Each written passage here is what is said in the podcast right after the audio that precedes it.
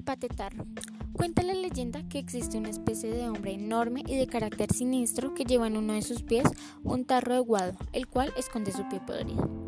Se dice que si este pie se descubre, provocará un terrible y espantoso olor que mata las cosechas.